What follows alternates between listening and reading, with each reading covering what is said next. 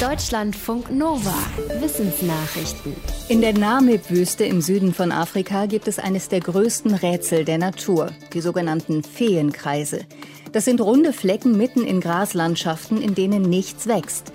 Wie die vegetationslosen Stellen entstanden sind, dazu wird seit Jahrzehnten geforscht. Eine Vermutung war, dass Euphorbia-Pflanzen dabei eine Rolle gespielt haben könnten, nämlich dass giftige Substanzen aus den Blättern der Pflanze die Gräser abtöten und so die Feenkreise entstehen lassen. Forschende unter anderem der Uni Göttingen haben diese Hypothese jetzt rund 40 Jahre später schlüssig widerlegt. Sie untersuchten Euphorbien-Standorte, die damals mit Metallstäben markiert worden waren. Der Vergleich von alten Satellitenbildern und neuen Drohnenaufnahmen zeigte, am Standort der Pflanzen haben sich keine Kreise entwickelt, die Gräser überlebten. Als wahrscheinlich gilt inzwischen, dass Termiten mit der Entstehung der Feenkreise zu tun haben. Eine weitere Theorie besagt, dass sich Pflanzen in der Gegend gegenseitig das Wasser wegnehmen und so die kahlen Stellen hervorrufen.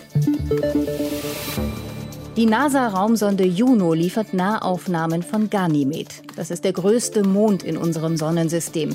Er ist sogar größer als der Planet Merkur. Ganymed umkreist den Planeten Jupiter. An dem Mond ist die Sonde Juno am Montag in rund 1000 Kilometern Entfernung vorbeigeflogen. So nah wie keine andere Sonde in den vergangenen 20 Jahren.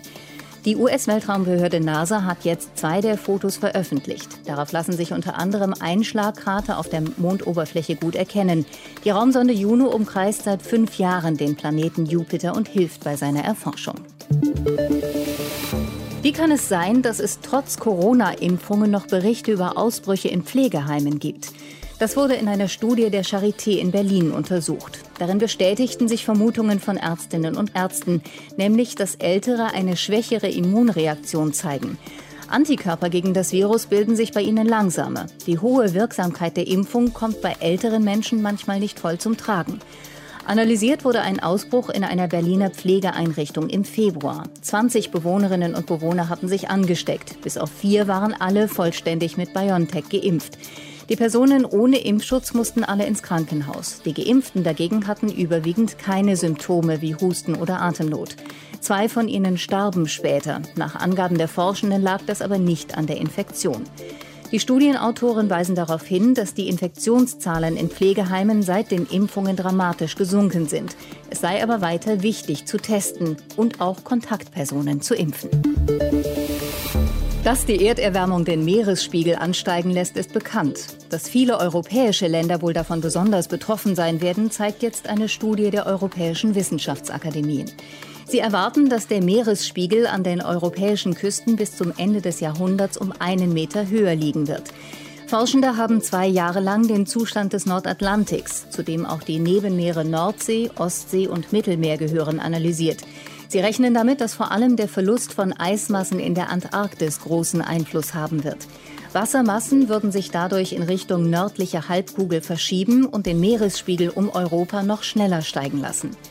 Die Forschenden sehen nur ein Mittel gegen den Anstieg der Meere. Die Erderwärmung müsse gebremst werden durch weniger Emissionen und mehr Aufnahme von CO2, etwa durch Wälder.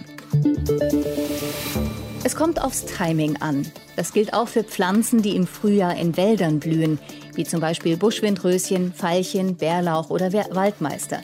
Sind sie zu früh, kann es ihnen passieren, dass sie durch Frost oder Schnee Schaden nehmen oder dass noch keine Insekten unterwegs sind, die ihre Blüten bestäuben. Sind sie zu spät dran, kann es sein, dass das Blätterdach der Bäume schon so dicht ist, dass sie nicht mehr genug Licht bekommen und sich mit dem Wachsen und dem Herstellen von Samen schwer tun. Ein Team der Uni Tübingen hat Frühjahrsblüher auf 100 verschiedenen Waldflächen in Deutschland ein Frühjahr lang untersucht. Dabei kam raus, wann die Blumen blühen, hängt nicht nur an der Temperatur, sondern liegt auch an der Art des Waldes.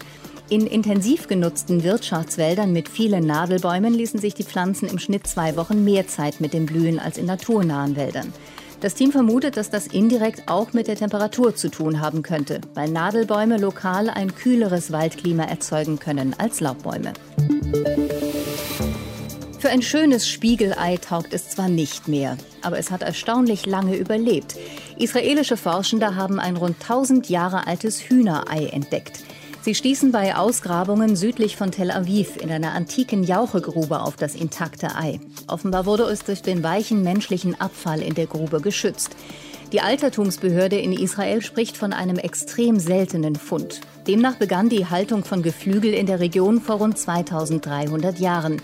Ab dem 7. Jahrhundert gab es dort einen deutlichen Rückgang an Schweineknochen, ein Zeichen für das Verbot von Schweinefleisch in der islamischen Zeit. Eier und Hühnerfleisch hätten dann als Proteinersatz gedient. Weil das Ei einen kleinen Sprung hatte, ist der größte Teil der Flüssigkeit ausgelaufen. Nur etwas Eigelb war noch da. Es wurde für DNA-Analysen aufbewahrt. Deutschlandfunk Nova